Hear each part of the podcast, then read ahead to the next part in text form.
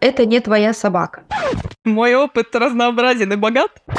Я сейчас на тебя с 19 этажа сброшу бетонную плиту. А что? Какая ответственность? Будьте кусё!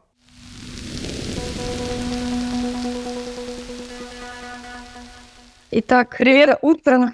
Да, когда перед подкастом все, что могло пойти не так, все пошло не так. У Кати отключили электричество, у меня не вовремя приехал курьер. Мы записываемся и перезаписываемся во второй раз, но лучше так, чем никак. И давай представимся, потому что мы представлялись только в первом подкасте, и как-то это не камильфо, по крайней мере, вот я так думаю. Да, я согласна, надо все-таки вспомнить, кто мы вообще сегодня здесь. В общем, я Катя, я коуч. И очень смешной человек. Э, я Таня, тоже весьма смешной человек и психолог. И мы здесь очень часто душним, а в последнее время стали чаще материться, что не может меня не радовать. Сегодня мы тему заявили как э, ответственность, точнее, Катя прибежала ко мне в чат с предложением «А давай поговорим про ответственность», и я не смогла ей отказать. Да, мне на самом деле мои прекрасные подписчики предложили эту тему. Это такая горящая очень история у многих. Какие чудесные подписчики. Да, они как э, узнали про подкаст, мне периодически прилетает директ какая-нибудь вот эта история, что типа, о, поговорите еще вот про это. Вот, это очень приятно, на самом деле, очень здорово. И ответственность — это вообще больная тема, потому что очень часто сейчас звучит эта фраза про возьми ответственность за свою жизнь на себя и все вот это вот. Вот, и в нашей первой попытке записаться Таня сказала про важность разделения, собственно, зон ответственности, за что мы можем нести ответственность, а за что нет. Вот. И у тебя есть хороший пример по этому поводу. Да, я уже даже не помню, какой пример я тогда хотела рассказать, но у меня, э, что я хочу сказать сейчас, у меня есть э, такая история, и скорее даже фраза, которая стала ключевой для одной из моих клиенток, как раз-таки про ответственность. И звучит она как «это не твоя собака». Отлично. Э, да. Кате, как собачнику, видимо, это очень понравилось. Да. Короче, история была в том, что моя клиентка собиралась переезжать э, в другую страну, и э, делала она это вместе со своим тогдашним партнером. И получилось так, что клиентка гиперответственный человек, ну, то есть, он, точнее, даже не то, чтобы гиперответственный, а гиперконтролирующий. Вот надо контролировать все. Не знаю, сестру, брата, свата, все, что на работе касается и не касается ее. И у партнера а, была, ну, и есть сейчас собака. Ну, естественно, собаку тоже надо перевозить на собаку для того, чтобы ее перевести куда-то за пределы страны, необходимо оформлять документы, покупать э, переноску, точнее клетку для того, чтобы собаку перевести, и вот это вот все там делать прививки, ну, в общем, готовить животное к перевозке. И э, девушка настолько распереживалась, что что-то пойдет не так в процессе переезда, что начала контролировать процесс э, сбора документов не своей собаки. При том, что помимо этого у нее было еще очень много различных вообще задач, связанных с этим самым переездом. То есть ей надо было оформить документы и на себя, и все там апостили сделать, и вот это вот вся канитель, но при этом еще и собака чужая. Вот. Внезапно так вот она появилась, и она боялась, что что-то пойдет не так. И а, мы с ней вывели такую вот ключевую фразу «это не твоя собака». И она ей, эта фраза так полюбилась, что периодически, уже даже вне зависимости от контекста, мы эту фразу используем как разграничение зон ответственности и возвращение ответственности только за себя. Это не твоя собака, это означает, что э, у меня есть какая-то зона ответственности своя, и какие-то предметы в эту зону ответственности могут не попадать. И в том числе единственный, так скажем, предмет в кавычках, единственный объект, субъект, за который я несу ответственность, это часто только я сама. И моя собака. И моя собака, если она является таковой, если она является моей. Ну и у, у ряда людей, естественно, это еще дети малолетние. Вот, вот это вот, да, тоже ответственность. Вот. Был у меня вот такой вот примерчик. Это не твоя собака. Вот что ты про себя можешь сказать, что это не твоя собака? О, у меня очень контролирующая и э, гиперопекающая мама. Угу. Поэтому я много чего на самом деле могу сказать по этому поводу. Мой опыт разнообразен и богат. Но на самом деле у меня здесь а, есть еще один пример касательно зон ответственности, но он немножко с другой стороны. А, я, когда училась на коуче, у меня была преподавательница из Израиля. Угу. Обстановка там соответствующая. Один раз она даже вела лекцию из бомбоубежища. И она нам рассказала такую прекрасную историю. А, вот как раз в силу того, что она живет в Израиле, она постоянно готова бежать в бомбоубежище, у нее все там подготовлено для того, чтобы продолжать работу, чтобы это ей никак не мешало, и это ее ответственность. И вот она рассказала историю про то, как она как-то была в какой-то другой стране, в общем, сейчас не вспомню, и говорит, вот у меня как раз должна быть лекция, а, я, значит, зная, что всякое случается, у меня, говорит, полностью заряжен, ну, ноутбук, у меня, говорит, все материалы подготовлены, у меня есть э, там дополнительные зарядки для всей техники. Я, значит, вообще все, все сделала, что могла. Но, говорит, единственное, что от меня не зависело, это интернет. Ну, типа, вот какой есть, такой есть, говорит. Моя симка не вывезет в другой стране раздавать интернет. И вот, значит, говорит, я начинаю лекцию, тут начинается гроза, и вырубается электричество во всем районе. Соответственно, вырубается роутер, соответственно, пропадает интернет. Угу. И вот как бы тут, насколько бы ответственным ты ни был, как бы ты ни подготовился, всегда могут быть обстоятельства, которые от тебя не зависят. И говорит, я в этот момент начала переживать по поводу того, что вот как же у меня же есть вот моя ответственность, то есть я же преподаватель, я должна быть сейчас на лекции. А потом, говорит, я поняла, что ну, грозу я не остановлю. Электричество я починить не смогу никак. И говорит, я пошла попила чаечек, через 15 минут все включилось. Класс. Вот, вот это вот прекрасный вообще пример. Обожаю эту прекрасную женщину. Вот, но это отличный пример как раз тоже разделения зон ответственности. То есть вот есть я, есть другие люди, но есть еще внешние обстоятельства какие-то. Только, знаешь, э, вопрос, нахера переживать из-за того, на что ты никак повлиять не можешь? Да, да, да, можно биться в истерике и звонить, э, не знаю, на ресепшн э, в отеле и спрашивать, когда дадут интернет? Мне нужен интернет. А можно сходить, попить чаек и, возможно, просто спокойно э, спросить, ну или просто дать знать, что, слушайте, у меня вырубился интернет, что делать? Они такие, ну, да. сейчас приедет там, не знаю, ремонтник и починит через какое-то время. Все хорошо, тогда я пойду попью чаек. Да, да, это именно та история, которая произошла у нас сегодня с утра. Перед записью подкаста у меня выключили электричество, потому что случилась авария на сетях. И я просто такая, ну вот есть у меня 50% заряда на ноутбуке, ну посмотрим, вывезет он или нет. Но электричество уже включили, поэтому живем. Знаешь, что я еще э, вспомнила? Вот я, конечно, понимаю, что я сейчас буду немножко в таком, знаешь, типа белом пальто, а, но Отлично. когда мы... Э, любишь такое, да? Когда мы подписываем какие-то договора, я надеюсь, что все-таки хоть кто-то хоть когда-то читает те бумаги, которые подписывает. Там есть такие два прекрасных пункта. Ответственность сторон и форс-мажорные обстоятельства. Вот это э, ложится, мне кажется, просто идеально под нашу, во-первых, сегодняшнюю тему, а во-вторых, в принципе, очень хорошо, может быть, даже с точки зрения какой-то вот, э, ну, с юридической стороны, слово ответственность раскрывается.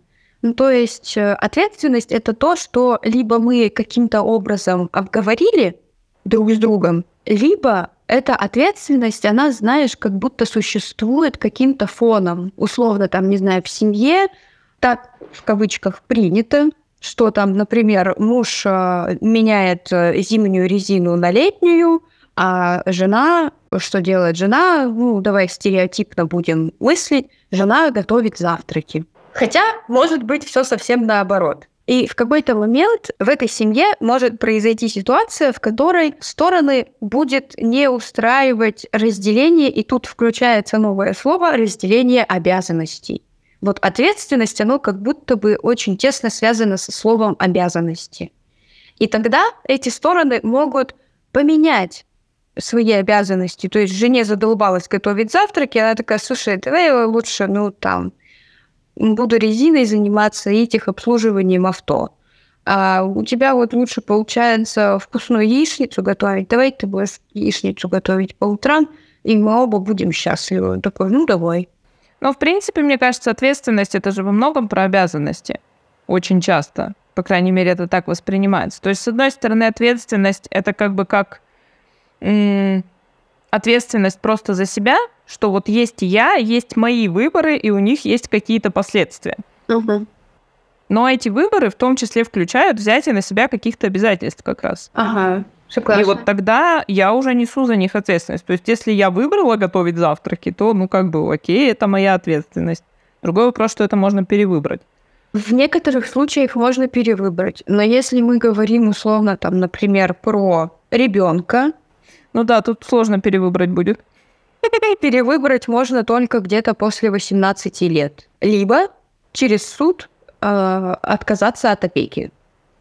Я надеюсь, что когда-нибудь этот подкаст послушают, и даже где-то в глубине души надеюсь, что, возможно, эта фраза вызовет некоторый хейт.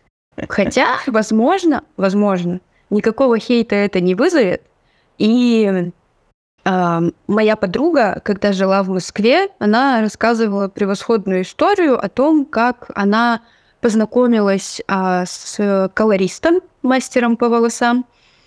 И а, у этой девушки уже был ребенок, но она отказалась от опеки.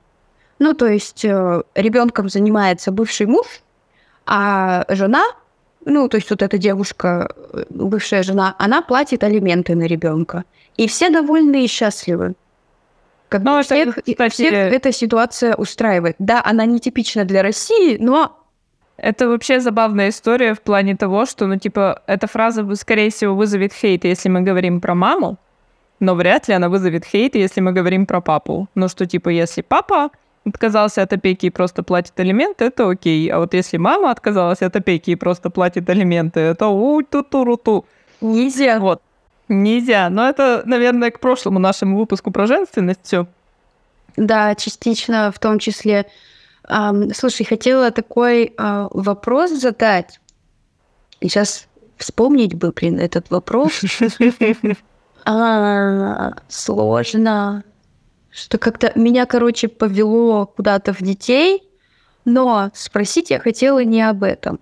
Но пока замолчу, поэтому, может быть, у тебя есть какие-то мысли честно, выпало из головы. У меня есть одна очень важная мысль, которая мне в свое время очень сильно помогла.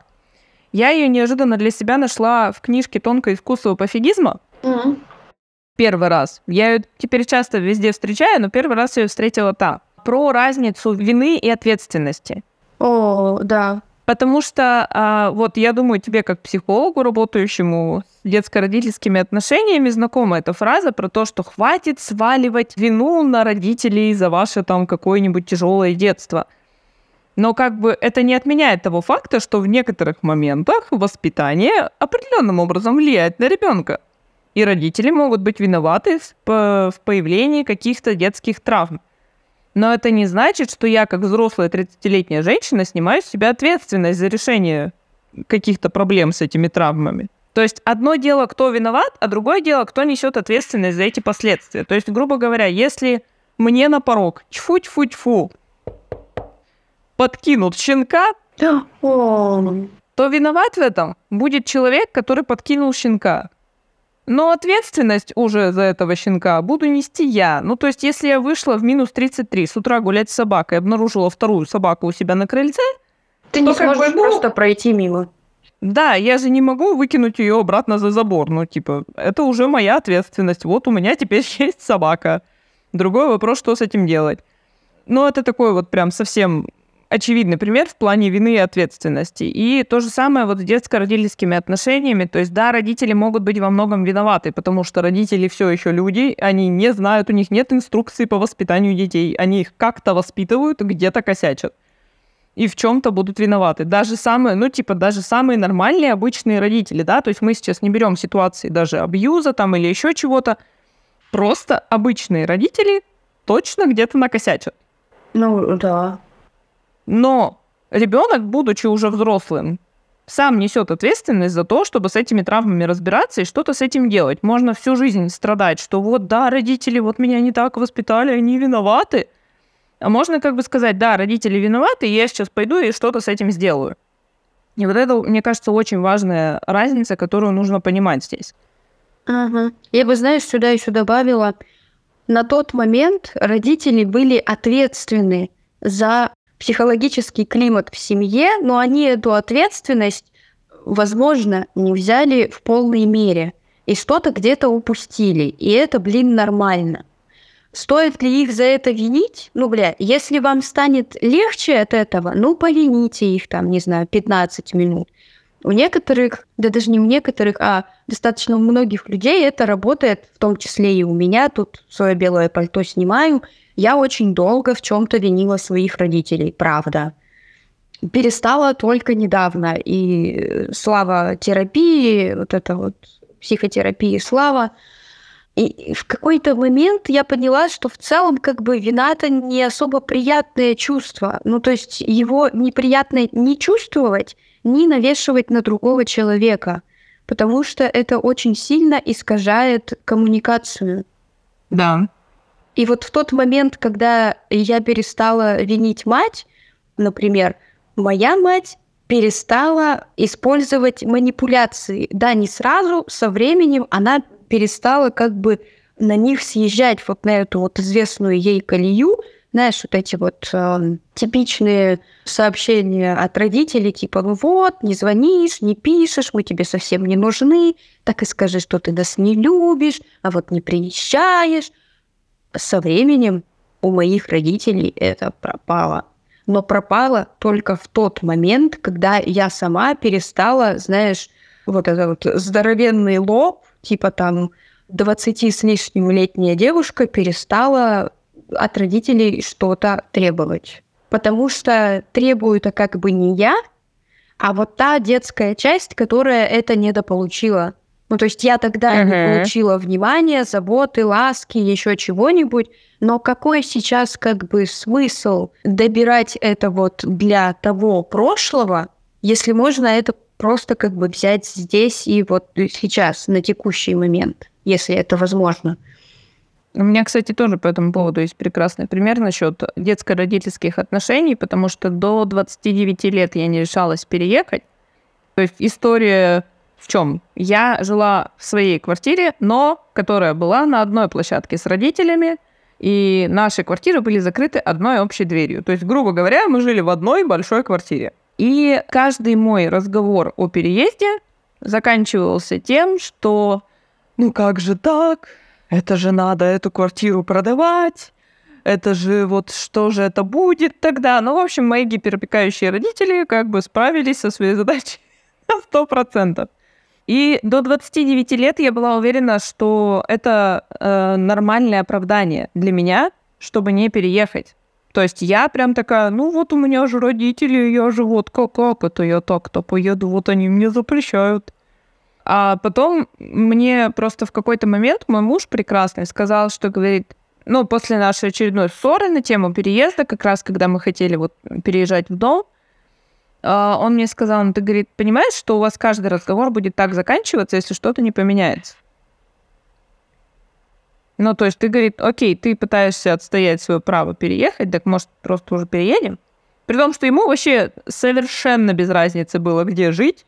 С моими родителями ага. ему было очень комфортно. И, возвращаясь к нашей теме, в какой момент э, и, и что было толчком к тому, чтобы ты уже взяла эту блядскую ответственность на себя? А вот как раз вот этот разговор и был толчком.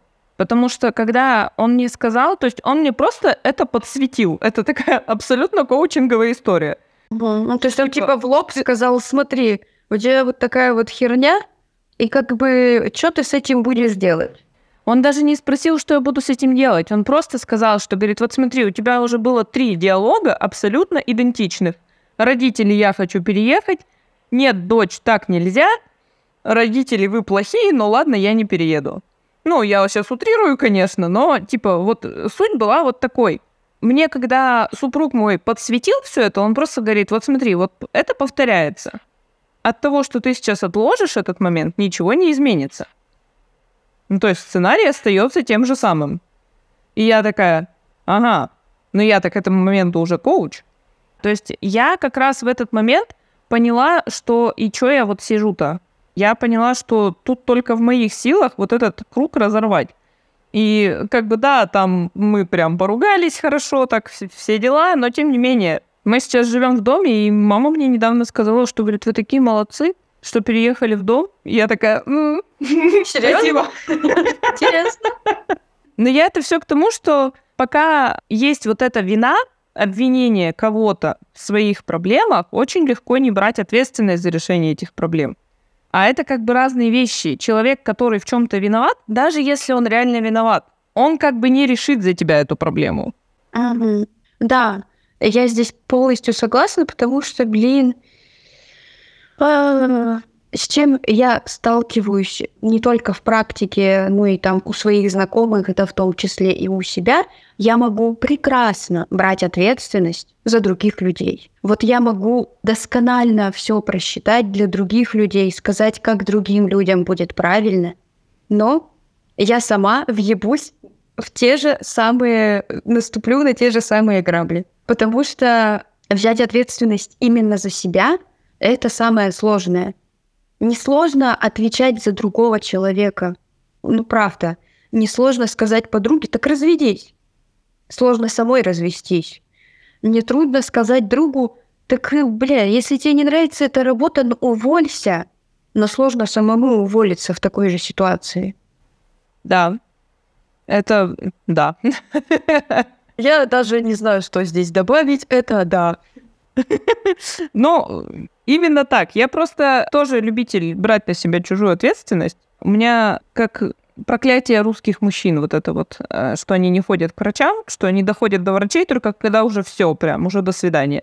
Вот. И каждый раз, когда у нас с мужем случается этот диалог на тему того, что запишись к врачу. Нет, я не буду записываться к врачу. Тебе надо записаться к врачу. Да я нормально себя чувствую вот, вот эта вот вся история, я каждый раз себя останавливаю и такая, так, как же, блин, есть чудесная фраза «Not my circus, not my monkeys». Это вот к разговору о том, что не моя собака. Не мой цирк, не мои обезьянки.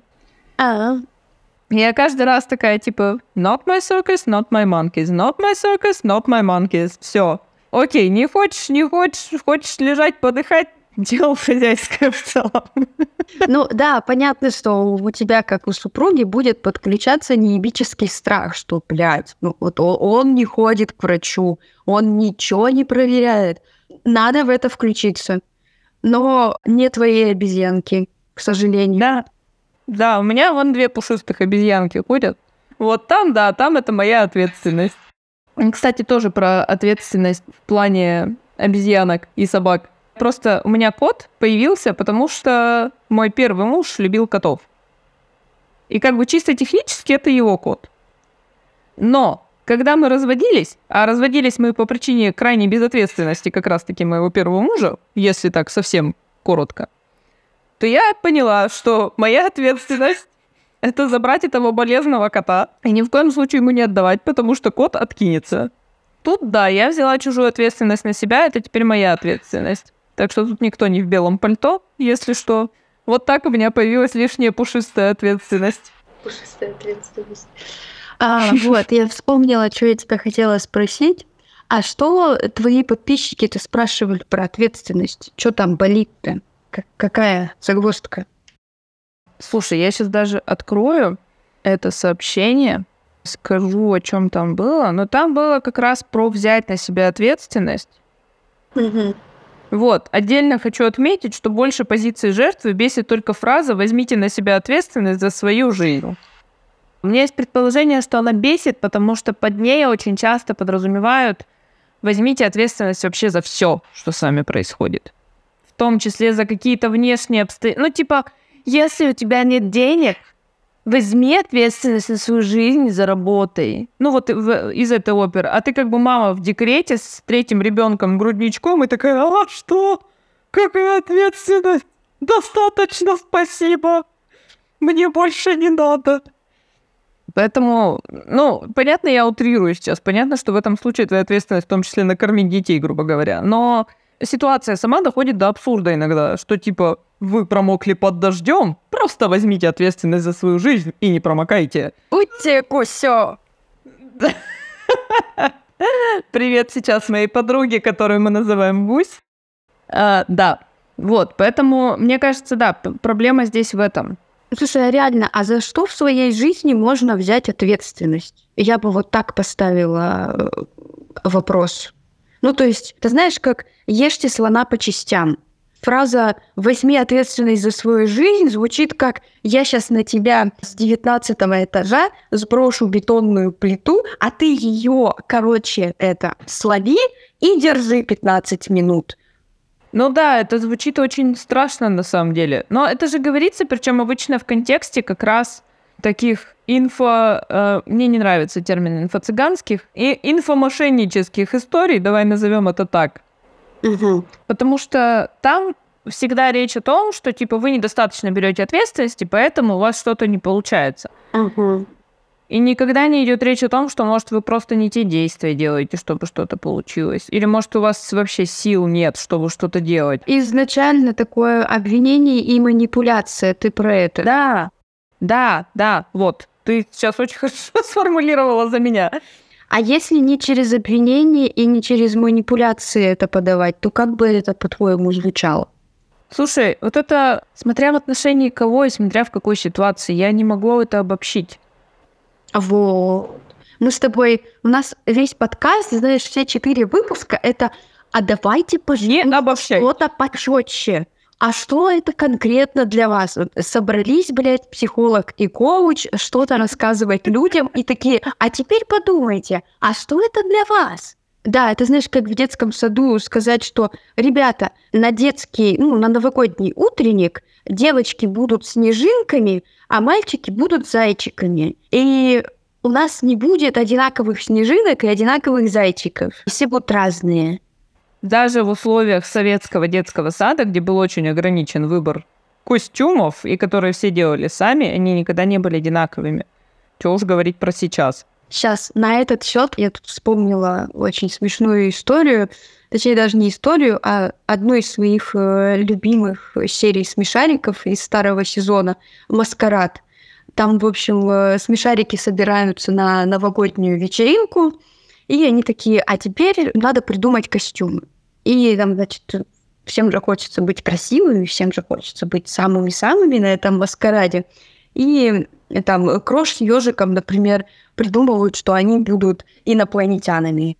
Но первоначальная задумка костюма там просто как бы ни, ни хрена непонятна. И в итоге каждый из смешариков, кроме Нюши, наряжается Нюшей. Потому что они такие, да, Нюша — это самый красивый образ из смешариков. Мы все будем Нюшами. И потом Нюша приходит такая в костюме бараша, и просто перед ней шесть других нюш абсолютно одинаковых. И у нее там, значит, помутнение, они такие, Бараш, Бараш, очнись! Ну, так как она в костюме Бараша. Типа, Бараш, как ты себя чувствуешь?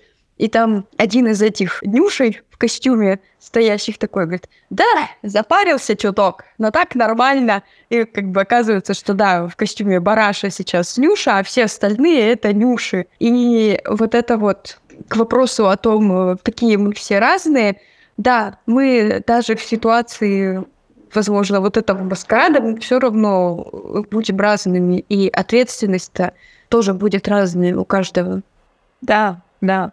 Ну, то есть, понимаешь, одно дело, когда, допустим, мы говорим про человека с депрессией, например, а сейчас как бы это не такой редкий диагноз, и ему говорят, возьми на себя ответственность за свою жизнь, О, ну, это как звучит бы, как дохуя. Это звучит как просто непосильное что-то вообще. Там ответственность будет не за всю жизнь, а за то, чтобы соблюдать курс лечения, пойти к психологу, к психиатру и как бы просто работать над тем, чтобы вылезти из этой депрессии. Вот вся зона ответственности на данный момент. Ну и первоначально поддерживать свое состояние, то есть это режим питания, какая-то минимальная да. активность, там выйти на прогулку, выйти, не знаю, там по делам, и первоначально это даже про, в зависимости от того, какая степень депрессии, почистить зубы и умыться. Да. И другое дело, если мы говорим про человека, который, ну, грубо говоря, клинически здоров, да, у, которого, у которого все окей со здоровьем, у которого все окей с ментальным здоровьем в том числе, если ему сказать, возьми ответственность за свою жизнь, да, и он может в этот момент оглянуться и сказать, ну, правда, что-то я слишком много полагаюсь на решение окружающих, пожалуй, надо взять на себя больше ответственности угу. и больше самому делать выбор. Это совершенно разные истории. Поэтому Блин, ну как всегда мы приходим к тому, что не надо обобщать, пожалуйста. Не надо обобщать. И у меня тоже есть э, пример из личной жизни. У меня есть подруга, у которой сформировалась привычка достаточно сильная, а какие-то свои решения как будто бы, знаешь, типа верифицировать через других людей. Вот она делится этими своими какими-то идеями, там, не знаю, например, вот я хочу запустить вот это, хочу сделать вот это, а как тебе, как бы ты туда что-то добавила. И до последнего момента я в это очень активно включалась, то есть я давала какую-то обратную связь, бла-бла-бла. А тут что-то как будто, знаешь, мне... Я устала обсуждать в нашем с тобой общении работу. Вот не хочу и все. Она говорит, да, хорошо, я поняла. И это так вовремя как-то сложилось все вместе, потому что в ее жизни сейчас э, действительно очень много ответственности, и причем ответственности, которую необходимо действительно взять ей самой и что-то решить. Она как бы купила квартиру, и она вот сейчас э, в процессе переезда была в эту квартиру, там обустройство, подключение каких-то коммуникаций, интернет, телевидение, вот это вот все, короче, все решить, все бумажки подписать. И ее от этого очень сильно штормило, потому что до этого какого-то там собственного жилья не было, и это были либо съемные квартиры, где можно что-то накосячить, что-то испортить, но это все решалось через хозяина. Или там жила с родителями, и все решалось через родителей. А тут появилось что-то свое, за что она несет ответственность и психологически, и по документам, потому что квартира это ее собственность. И когда я ей написала, что, слушай, я не хочу сейчас и вообще не хочу больше в нашем с тобой общении обсуждать работу, она сказала, слушай, а я отнеслась вообще абсолютно нормально, потому что у меня сейчас очень много вот этой истории про ответственность и про то, что, блин, так я уже сама могу выбрать, что мне сделать. Мне не надо перекладывать ответственность на кого-то другого и вот эту вот галочку верификации получать, что типа вот, Таня опрувила вот это, можно использовать.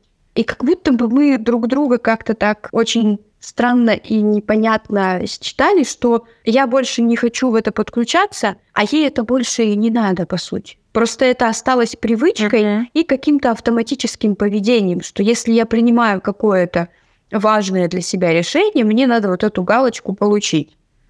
Это я. О, это отвратительно на самом деле. Я вот это вот как раз, знаешь, у меня типа процесс этих метаморфоз начался года два назад, и я прям ловила себя на том, что, блин, ну скажите мне кто-нибудь, что я делаю все правильно. Ну, пожалуйста.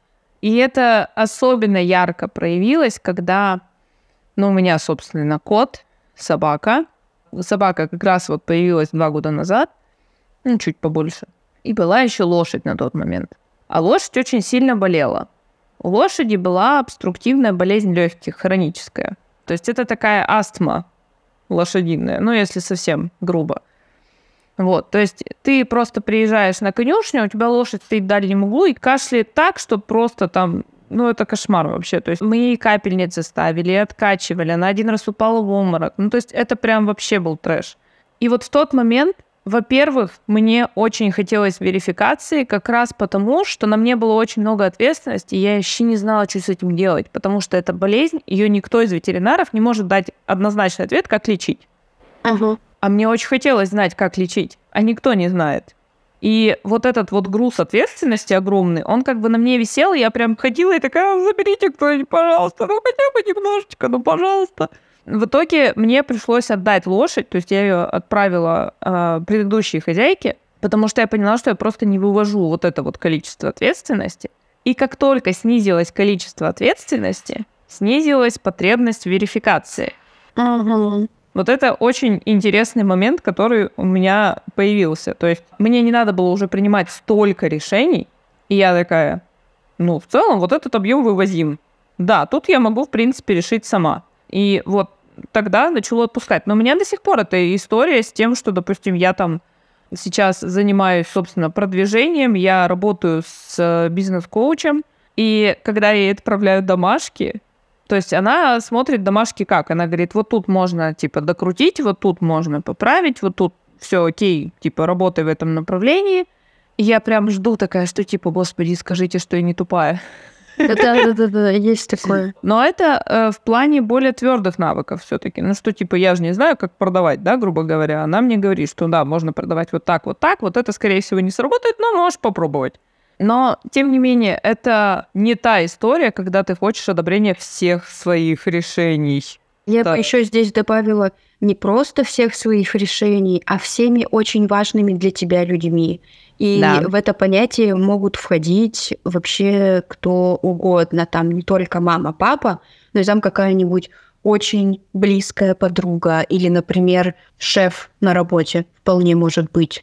Да. Это, кстати, тоже все с той же лошадью. У меня родители два года не знали, что у меня есть лошадь. Потому что я знала, что они не одобрят этой истории, а мне важна их, мне важно их одобрение. Поэтому я просто не говорила. Я просто говорила, что ну да, там есть лошадка, и я вот о ней забочусь. Ага. Ну, то есть еще как будто бы к ответственности примешивается потребность в одобрении, и они могут конфликтовать. Да. И знаешь, еще что хотела добавить? Ты говорила про гиперопекающих родителей, но есть обратная сторона медали, когда ну, как бы из-за чего человек может во взрослой жизни скидывать ответственность за себя на других людей. Это может быть история про детей, которые были чрезмерно ответственными. Это вот как мем, если вы были очень хорошей девочкой, э, которой говорили, что вы не по годам взрослая или не по годам зрелая, в 30 лет вы найдете себя у психотерапевта. Да. Да. И в 30 лет большинство таких девочек, мальчиков находят себя у психотерапевта, потому что в детском возрасте настолько нажрался вот этой ответственности, настолько нажрался того, что ты не ребенок, а ты очень взрослый человек, и стал этим взрослым человеком чрезмерно рано. Сейчас такой дисклеймер. Очень часто это встречается у детей алкоголиков, ну или вообще у детей зависимых людей – потому что эти люди не могут нести ответственность за ребенка, и ребенок вынужден становиться взрослым гораздо раньше, чем это необходимо и чем это вообще возможно. Ну, то есть особенно когда у этого ребенка есть еще младшие братья и сестры, mm-hmm. там вообще все фляга свистит. И вот это вот э, мы с младшей сестрой, там, не знаю, идем. Я, я помню, как мы идем с младшей сестрой по улице, мне 8, ей 4, мама дома пьет, и я вынуждена нести ответственность за эту маленькую девочку. Хотя я тоже маленькая девочка, вообще-то. Да-да-да. И потом, естественно, блядь, хочется вот этого где-то добрать, чтобы кто-то взял ответственность за меня, чтобы я вот эту вот всю хурму не решала. И это вот две стороны медали, то есть либо гиперопекающие родители, либо родители отсутствующие – по сути дела, это одно и то же.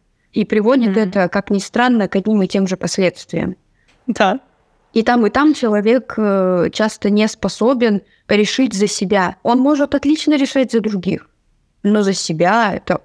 Блядь, нет, я сейчас пойду, я у всех галочки получу. У меня почему-то вспомнилось, знаешь, что это практика, когда заканчиваешь университет, и тебе надо получить подписи во всех кабинетах университета, особенно в библиотеке. Вот это да. прям самый страх. Чтобы выдали диплом, надо, чтобы в библиотеке подписали, что ты не задолжал им никакие книги. Да, но да, ты, по сути, с каждым решением просто с этим бегунком ходишь такой, так, этот одобрил, этот одобрил, тут есть вопросики, Но большинством голосов мы решили, что я делаю правильно. Коллоквиум в голове решил, что мы делаем правильно. Тараканы собрались на симпозиум. И вот э, ты сказала про то, что эти девочки чаще всего находят себя в 30 лет у терапевта. Есть еще здесь один момент. Мне кажется, что коучи в большинстве своем берут на себя слишком много, когда начинают работать с ответственностью. Это в целом баг а, помогающих профессий, и если вовремя себя не остановить, то можно обнаружить себя в слезах и соплях у супервизора со словами «Я не понимаю, почему ничего не получается, я не понимаю, почему у клиента нет никакого прогресса». А супервизор такой сидит и говорит «Слушай, а ты не слишком много на себя взяла?» Но да, кстати, это тоже. Не- э, я немножко про другое. Я про то, что с вопросом ответственности все-таки надо идти в психотерапию, а не в коучинг. Ну да, потому что, ну как бы тут же понимаешь, э, человек приходит к коучу и ждет, что будет какой-то результат, какое-то развитие. А развитие там пока невозможно, потому что человек плотненько сидит в травме. И он такой, я ничего не могу, все, не понимаю, я хочу зарабатывать, но у меня ничего не получается. И начинаешь разбираться, а там как бы, ну да, ты можешь зарабатывать, но тебе вот этот вот путь к заработку преграждает вот эта вот вся херня. Путь к заработку лежит через арочку такую золотую. Психотерапия. Э, В том числе. Ну, в общем, я к тому, что есть психологический, скорее, аспект во всей этой истории. И что пока вот этот вопрос ответственности, он не закрыт, скорее всего, в коучинг даже идти будет бесполезно, например. Потому что ты вот правильно сказала про то, что человек придет и будет такой, ну вот я, я хочу, но у меня не получается. А там не получается не потому, что ты что-то неправильно хочешь, а потому что ты просто вообще в шоке от всего происходящего. Там, возможно, еще не будет сил на то, чтобы это хочу Да. вообще как-то реализовывать. Да-да-да, это тоже. Вот. А про баг помогающих профессий это точно, что мы, в принципе, это свойственно брать слишком много ответственности на себя. Особенно это, мне кажется, в начале работает. Дальше Да. уже как-то так. Мы на первой консультации вот это обговорили, и в целом дальше во время работы постоянно возвращаются типа там. э, Бывают такие моменты, когда клиент спрашивает, а вот как ты думаешь, а вот здесь что? И тут можно, конечно, подключиться, а можно спросить клиента, а что ты хочешь от меня услышать и для чего? Ага. Как бы ты вообще, если возвращаться к нашим любимым обобщениям, с какими-то допущениями, может, с какими-то там оговорками, но как бы ты все-таки определила вот это взятие ответственности за свою жизнь? Скорее так даже. Как понять, что человек взял на себя ответственность за свою жизнь? Он делает выборы в своей жизни, исходя из своих потребностей и исходя из своих ценностей. И, как бы это странно дальше не звучало, несет ответственность за то, что произойдет после этого выбора. Да, я, я вот, кстати, здесь очень соглашусь с этим, что ты делаешь выбор, ты несешь ответственность за его последствия. Да, либо ты не делаешь выбор и понимаешь, что это тоже к чему-то приведет. О, это, кстати, очень хороший момент вообще. Очень хороший нюанс. Что можно делать выбор, можно не делать выбор, но и у того, и другого будут последствия. Я бы еще, знаешь, что здесь добавила, что ты делаешь выборы какие-то, ты несешь ответственность за их последствия, но в рамках того, чем ты на данный момент можешь вообще управлять. Угу. Ну, то есть, возвращаясь к моему примеру с клинически здоровым и с де- с депрессивным человеком, да, там разный немножко круг, которым ты можешь управлять. Ну, да. Вот, поэтому все это в рамках своих возможностей, а не то, что сейчас я король мира и буду нести за всю ответственность. У Тани сейчас что-то там произошло. Что произошло? Таня не запустила у себя запись. Обнаружили это в конце нашего выпуска. Что вы там говорили про ответственность? Предлагаю каждой из нас взять ответственность только за свои поступки. Я беру ответственность за то, что я не нажала записать аудио конкретно у себя. Ты берешь ответственность только за то, что ты, ты записала это в скайпе. Но записала, как записала. Да, давай так и договоримся, и на этом закончим наш прекрасный разговор про ответственность. Да. Спасибо всем, кто это слушает. Мы будем очень благодарны, если вы нам поставите какие-нибудь звездочки, лайки, э, оценки там, где вы это слушаете, потому что мы очень радуемся, когда мы это видим. Если вы нас ненавидите, тоже пишите, мы будем радоваться хейтерам. Окей, всем спасибо. Да, всем спасибо и пока.